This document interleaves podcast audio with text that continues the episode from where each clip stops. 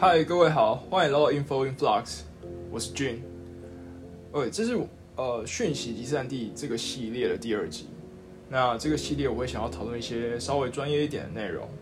那内容通常是我在研究一个题目的时候，呃，我觉得比较有趣的突发奇想。OK，Let's get started。那不知道各位最近过得还好吗？就是上礼拜八月三号，好像是北北基四年一度的台风假吧。不知道各位有放到吗？那那天我是在家里准备我们 podcast 的内容，因为就像我跟各位提到过的，这样呃，我跟 Eric 最近在邀请一位朋友来分享一些关于房地产市呃市场相关的变化。那我在做研究的时候，我就发现说，最近在金融市场上有一个很有声量的新闻，是 Finch 调降了美国长年期国债的信评。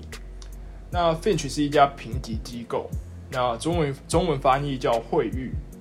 他把美国国债的信评从 Triple A 就是三个 A 调降到二 A 加。那听到这个消息消息的时候，我就很好奇，说他到底调降了什么？什么是三 A？然后为什么要调降？好，那首先我们要讲到什么是评级机构。那评级机构其实就是说，它会它是在国际间提供一些关于债券平等的机构。他会评估一个债券的风险，然后给他相对应的分数，可以这样说吧。那最好的当然是三个 A，然后其次的话，可能就是说像我们说二 A 加是还不就是第二第二好的。那它总共有二十二个平等，就是呃这些评级机构主要是三大评级机构啊，就是我们所谓的呃惠誉、穆迪跟标准普尔。那这三三个最大的评级机构。他们总共，他们对于长年期的国债、长年期的债务，还有二十二个平等。那平等有三个 A，有二 A 加，那一路到三个 C，甚至到 D 都有。那 D 的意思就是，其实就是违约 （default） 的简写。那代表这呃，可能这个发债的这个人，可能曾经倒债过，或是跑路过这样子。那我们就常说，OK。三个 B 减就是 BBB 减这种以上级别的债券，我们叫它投资级别的债券。那意思是说，你可以，其实就是说，你可以以投资为目的去投资这些债券。那三个 B 减以下的这些评级，就是比三个 B 减还要烂的这些债券，那我们就说它叫垃圾债券，或叫它投机型债券，也有人叫它次贷。因为它这是从英文直接翻译过来，就是 sub investment grade。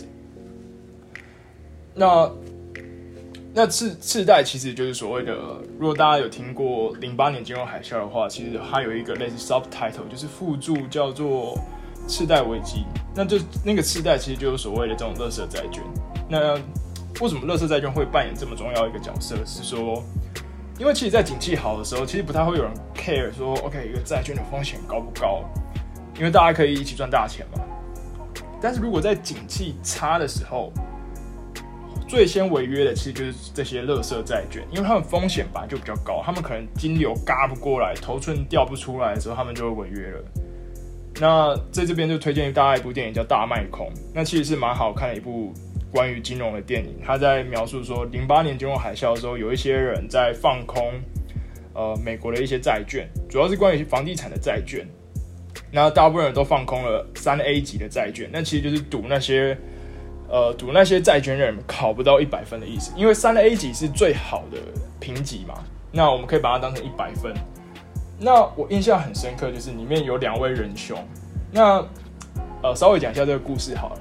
就这两位仁兄，他其实他去，他们原本要去一家投资银行叫贝尔斯登，贝尔斯登。当然，现现在这家投资银行已经不在了，好像是被呃。J.P. Morgan 收购了，大摩收购了。那那他们去开去贝尔斯登开开户的时候，因为他们要进行债券的交易，他们去开户的时候就被拒绝了。然后就后面当然他们靠一些人脉关系去，还是取得这个资格。那他们那时候不止放空了三 A 级的债券，就是所谓的最好的债券。他们还放空了所谓二 A 级的债券，那意思是什么呢？其其实这个心脏还蛮大颗的。他们意他呃这个意思就是说，他们不只赌那些债权人缴不出一百分的分数，他还赌他们考不到九十五分。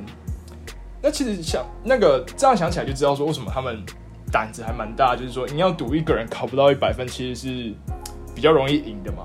但是你要赌一个人连九十五分，可能甚至九十分都考不到的时候，那其实你就是你要还蛮有把握，要对自己的呃对自己的预测要蛮有把握的。好，那我们再回来说到说，OK，这些评级机构到底平常是在评价什么东西？那他们评价的东西其实就是跟债券相关的金融产品，像公司债、国债、地方债，或是特别股。呃，特别股算一种债，有很类似债券，或是一些抵押证券。像抵押证券最有名就是所谓的呃房地产抵押债券。那他们有什么影响呢？OK，你就从从三 A 降到二 A 加，就是从一百分降到九十五分，好像没什么差别吧？如果你都是第一名的话，当然就是呃。美国呃有，这是蛮有趣的一件事情，是有一有其他国家的评级现在是比美国还要高的，这我们待会再说。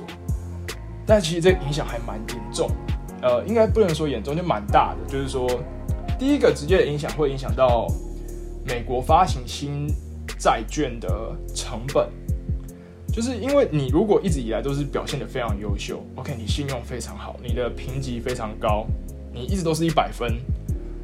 那你在借新的钱的时候，那大家对你的要求就不会这么严格，就是 OK，没关系，我利率要低一点，因为你信用很好啊。但是现在你的信用被调降了，那大家就会思考说，我是不是在应该要跟跟你多要求一点额外的担保啊，或是你应该要给我更高一点的利率啊？那其实就是会提高美国财政部的发债的成本。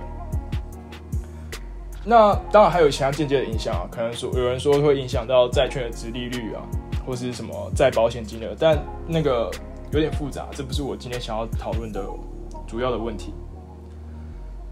那其实我第一个看到这个故看到这个新闻的时候，我想到的是那个电影《大卖空》，就是这个电影这个故事吧。我一开始是先看小说才去看电影的，但是我真的还蛮喜欢这个这部，我觉得他电影翻拍的很不错。那蛮推荐大家去看的，真蛮值得一看。虽然很多人好像看完之后说看不懂，但嗯，就尽量看懂吧。那再我会好奇一个问题，就是到底什么是公债？好，公债其实就是说政府为了筹集一些资金啊，那用它信用当背书，然后向市场，像呃资金市场或者国际市场募集资金的一种方式。其实就是写借据去借钱啊。那如果是中央政府写的借据，就是国债；地方政府写的借据叫做地方债，就这样子。那有人会问说：“哎，为什么地方政府也要发债？”因为其实我们在做一些大型的建设的时候，像是北捷啊，或是一些水利建设的时候，对中央会补助，但是他也会要求地方政府要有一些自备款啊，或是自筹款项这样子。那进一步，我想要知道，就是常常听到有一个概念叫做内债跟外债。那到底什么是内在，什么是外在？我就很好奇。好，其实内债跟外债的差别主要是三个，就是说，OK，你这个借据，你这个债权到底是在哪里发行的？然后你是跟谁借的？然后你到最后还的时候是要用哪一种钞票还？内债跟外债的差别就是这三个。好，我就举个例子好了。好，我就举台湾。假设台湾政府要发行债券、发行内债，那就是说，OK，它是在台湾发行的，然后卖给台湾的公民或者台湾的金融机构，然后到最后是用台新台币还钱。对，它的可能本金跟利息都是用新台币还的。那日本也是一个发行内呃内在发行很很盛行的一个国家。那我们待会再讲，就是日币，呃，关于日本这种内在发行，因为日本蛮特别，是因为它的债务在它的 GDP 大概两倍多。你要想一个人，就是等于是他赚了两年的钱，他他的债务是他两年的收入，我觉得蛮蛮有趣的。那外债是什么？外债就是比较像是说，OK，中央政府向外国外的债，向国外的市场借钱。就是你可能是在国外发的，或是你在国内发的也可以。那你的债权人通常是国外的机构，那你还钱的时候可能是用国外的货币，像台湾可能是用，呃，台湾如果要发行外债的话，可能会用到最后跟别人承诺说，OK，你的利息跟本金我到最后都会用，呃，美金还你这样子。那这就是一种外债。那我们刚刚讲到就是日本的内债，其实对日本的内债，我一直有一个很疯狂的想法，就是我们都知道日本的内债是日本是一个债务高筑的国家。那我就在想，因为他们大部分欠的是内债，那内债是用日币计价的债务。那如果日本政府如果真的有心想要还这些钱的话，呃，他能不能呃，哦，当然这边补充一个呃，补充一个知识点是说。日本是世界上好像是第二大的外汇存底持有国。那什么是外汇存底呢？就是我们先说什么是外汇。外汇就是以外币计价的资产。那就是意思是说，日本央行有简单来说就很多美金好了。那如果他们真的，我在想说，如果日本政府真的有心还这些债务的话，他是不是可以把日币疯狂的贬值？然后拿他日本央行手上的美金拿去市场上换日币来还给日本的债权人，当然这是我疯狂的想法，这感觉会出很大的事情，但是我就觉得说，哎，好像也不是不行这样子。那我还蛮，我就心血来潮，我会查一下在台湾到底有没有外债，或是我们，其实我原本就知道说台湾是没有外债啊，因为我知道我们最后一笔外债是在一百年还完的，就是。那个时候，金管会主委还蛮开心的，就说：“OK，我们台湾是一个零外债的国家，这样子。”那一部分可能是因为我们借不太到了。那台湾比较有名的外债，就是呃，比较像是一九六零年代的时候，美国对台湾的援助贷款。就是我们知道说，一九五零年代我们在以前高中课本才学到，常常学到说。哦，一九五零年代就是美国实施美元，每年大概给台湾一亿美元的，几乎是直接送你一亿美元。当然，这不一不一定是现金啊，可能有一些军事啊，或是一些物资的援助。但到到了一百呃一一九六零年代之后，呃，美国就开始改用贷款的方式借给台湾钱，但那利息可能不高。那这就是一种外债。那我们是到零四年的时候把这笔。呃，援助贷款还完。那最近听说，就是美国愿意提供，会提供一个军事援助贷款。那这就是类似一种专款专用的外债，就是可能为了协助台湾进行一些建军的目的吧。好，那我们刚刚讲完说，OK，到底什么是国债？那我们现在问一个问题是，为什么要发行国债？对吧？好好的没事干嘛要借钱？就是正常人都是这样的，就。我借钱，感觉是我有事情、有大事要做的时候。那我们先问一个问题，就是政府筹钱的方式有几种？好，我们大概列举三种。第一种是所谓的课税，第二种就是刚刚说的举债，第三种就是所谓的借钱啊印钱。那其实。对于一个民主国家来说，课税是一件很难的事情。第一个，它效它不是一个很有效率的方法，因为它很慢。然后你可能会有民意的反扑，就是在政治上很难加税。减税是很容易的事情啊，你看美国减了多少税就知道了。那举债呢，是一个民众比较难有直接感受的方式，而且它很快。只要在，其实通常只是国会愿意的话，他甚至可以就是 OK，这笔预算通过，然后怎么样发行，就是呃举债或者怎么样，好像是今年吧，二零二三年的预算送出去的时候，这是这是我看到资料，还没有做过 fact check，好像是我们的支出跟我们的收入有一点差距，好像差了两千亿吧。那好像网络上就有人写评论说，那这两千亿哪里来？这个。然后下面就有人评论说，这个谈钱、谈还钱这件事就伤感情了，这样子。But anyway，那第三个方式就是印钱，就是比较大家比较常听到，就是 QE 是一种方式，就是量化宽松。那印钱的话，你就会可能会面临到一些情况，是跟通货膨胀或是铸币税有关的问题。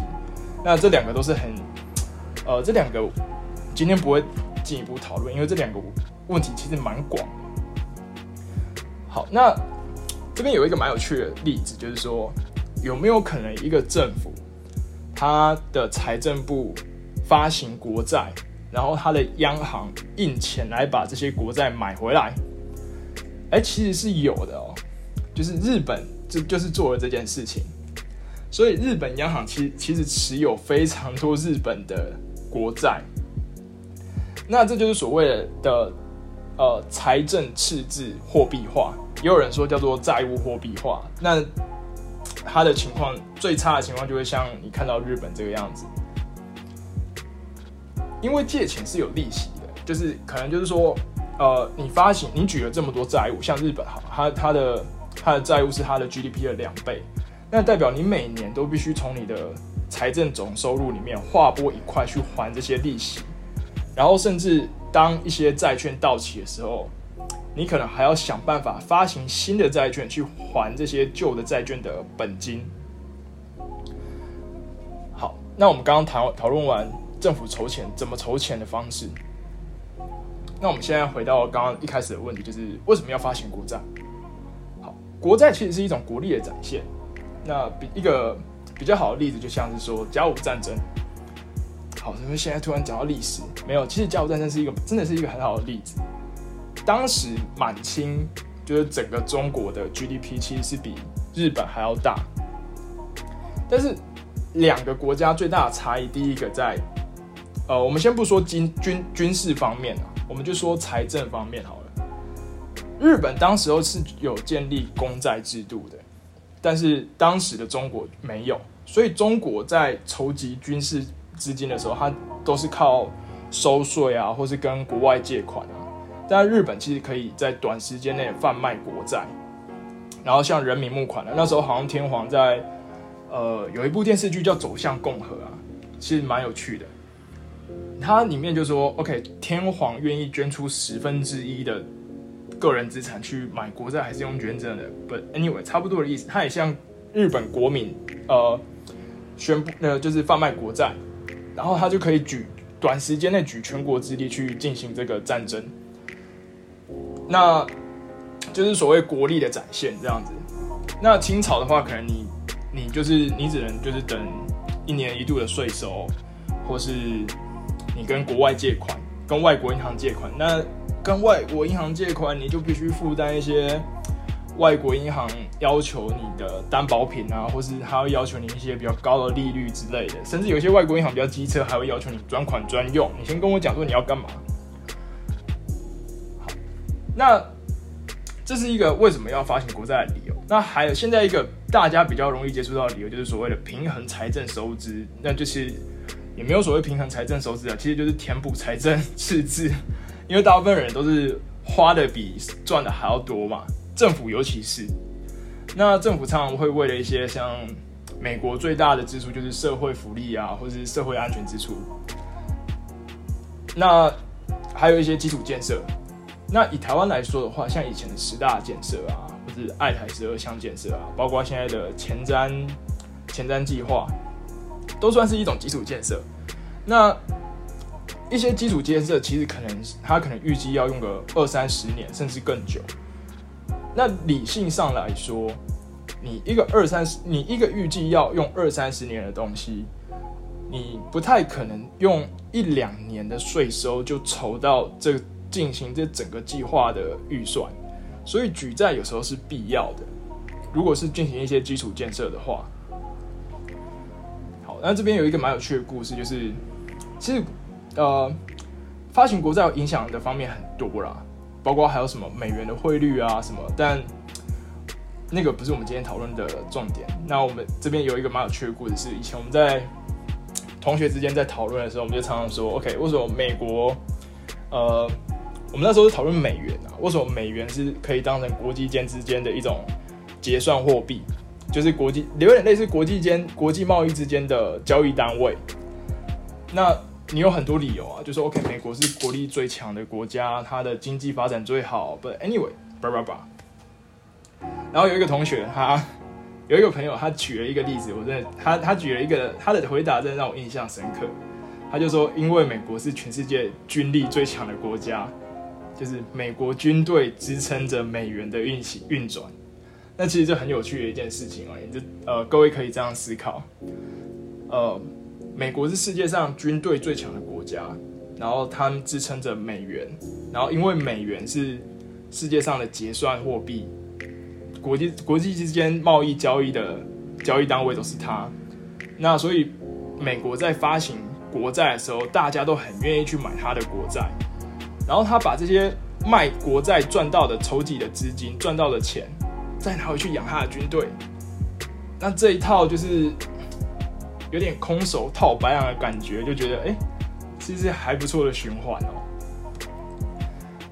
好，那我就在思考，还有还有一个蛮有趣的问题，我在思考，就是哎，除了这一次美国被调降性品啊，那它还有什么时候被调降？那我们先讨论说，为什么这次它会被调降性品？那我帮各位整理的就是，当然就是他整篇文章就是会议，他有提供呃一篇很长的文章，说为什么他要调降。那其实四个字就可以解决，就是财政纪律的问题，就是所谓的政治因素啊。你就看美国财政部，其实他的财政部部长 Janet Yellen，他是前任的联准会主席，那他就说，OK，this is arbitrary，它是一个任意的武断，就是你怎么可以一呃，就因为政治因素来调降美国的性平？因为他现在财政部部长嘛，所以他他就是负责发债的那个领导人，所以他如果他借的钱比前任的还要贵，人家就是说你无能之类的，我不知道这政治的问题。那其实这是美国公债性品会被调降一个最主要原因，就是因为财政纪律，他们就认为说，OK，政府的赤字占 GDP 的比例太高，就是说你美国花太多钱了，然后政府的债务占 GDP 的比率。已经太高了，他就说，二零二二年的时候，美国的债务是他 GDP 的一点一倍。那会议说，他预计二零二五年会上升到一点一八倍。他说，三个 A 平等中的国家的中位数是债务占 GDP 三十九点三 percent，就大概四成。美国现在是人家的两倍多，那你怎么可以跟人家拿一样的分数呢？你没有，就是你你欠了这么多钱，你为什么要让别呃，你还要呃，还不能让别人说你这种感觉？那剩下一些问题就可能是所谓的高利率啊，他提到一些高利率的影响啊，或者基本面的冲击。不，我觉得那不是最重要的问题。其实大家争议最大的就是这个债务啊、财政纪律的问题。所以很多，如果你看一些国外的媒体，他会说就是一些政治因素。那最后我想讨论一个问题是，哎，到底什么是债务上限？呃，就是很多文章中会一直提到什么 debt ceiling 啊，debt limit。那提到债务上限的时候，其实我第一个想到的不是说什么 OK 什么一个数字或者什么，我第一个想到的是国债中，就是我们以前就开玩笑就说，好像有一个中吧，这个是我后来我在查这个资料之前。但后面就是有一个国债中，就是好像是如果越接近午夜十二点会破产或者世界末日啊。然后后面我才发现说，OK，那个不是国债中，那其实叫做末日末日时钟。那末日时钟也是一个很有趣的一个发明，就是它好像是从它它在创立之初，就是建造这个末日时钟的时候，它就是从倒数七分钟开始。然后大家如果有去看的话，就会发现说，末日时钟其实从来没有低于十七分钟，就是它离午夜最远的时间就是十七分钟。对对，那是蛮有意思的东西，蛮有蛮有意思的一个东西。那其实呃，国债中如果大家上网查的话，会看到一串数字，那其实就是记录的是美国现在国债的数字到底是多少，多少美元这样子。好，那回到。呃，刚刚的问题就是什么是债务上限？好，这边有一个严格的定义，就是说，OK，对于美国来说，债务上限就是美国国会核准美国政府可以借贷的总金额上限。当到达上限的时候，美国财政部不能再发行任何债券或票据。其实简单来说，就是说你不能再借钱了。呃，那如果在台湾的规定就是，哦，台湾比较特别，台湾是写进法律，就是。这大家应该蛮蛮蛮多人听过的，就是台湾的举债累计总额度不能超过前三年 GDP，好像平均 GDP 的百分之五十。对，所以台湾其实不管怎么样，依照我们的法律规定，我们不管怎么接都不会超过 GDP 的五十 percent。但美国不一样，美国是同呃国会如果同意提高债务上限的话，它就可以继续借。像这次就是刚通刚通过，它其实也不是提高债务上限，它目前是暂停上限。那截至二零二三年一月十九号，它的上限是三十一点四兆美元。那国会这也不是国会第一次展延上限，或是第一次暂停上限。那呃，这边有一个蛮有趣的数字，就是一九六零年代以来，美国总共经历一个七十八次的债务上限的调整。那一九七六年以来，美国有曾经发生过二十一次，它有一些政府有关闭的情况，这蛮合理嘛？因为借不到钱了，发不出工资，那就请大家回家休息一下这样子。所以这也不是美国第一次调整债务上限。那美国不但可以调整债务上限，它也可以暂停上限。像目前为止就是暂停上限的阶段，好像是到明年的五月份吧，这个我有点忘记了。但是，呃，有一个蛮有趣的例子是，他呃二零他说二零二三年八月十五号，就美国已经预计要发行一千零三十亿美元的国库券，就是短天期的国债。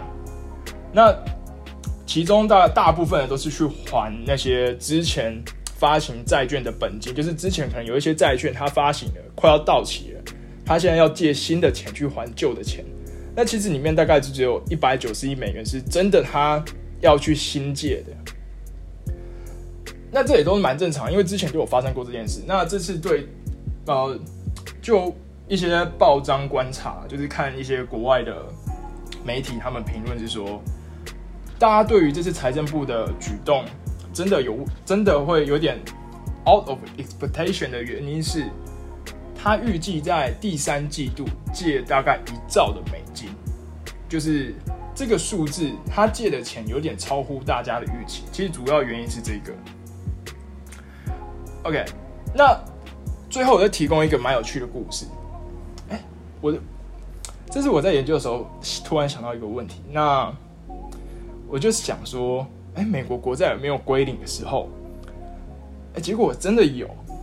那答案是说，在一八三六年的时候，美国第七任总统那个杰克森总统 Andrew Jackson，他本人是一个非常讨厌欠钱的人，所以他那个时候就把美国国债全部还完了。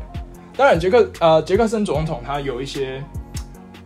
呃，他好，他在一些种族上的议题他是有争议的，但是他的总体评价还是不错的。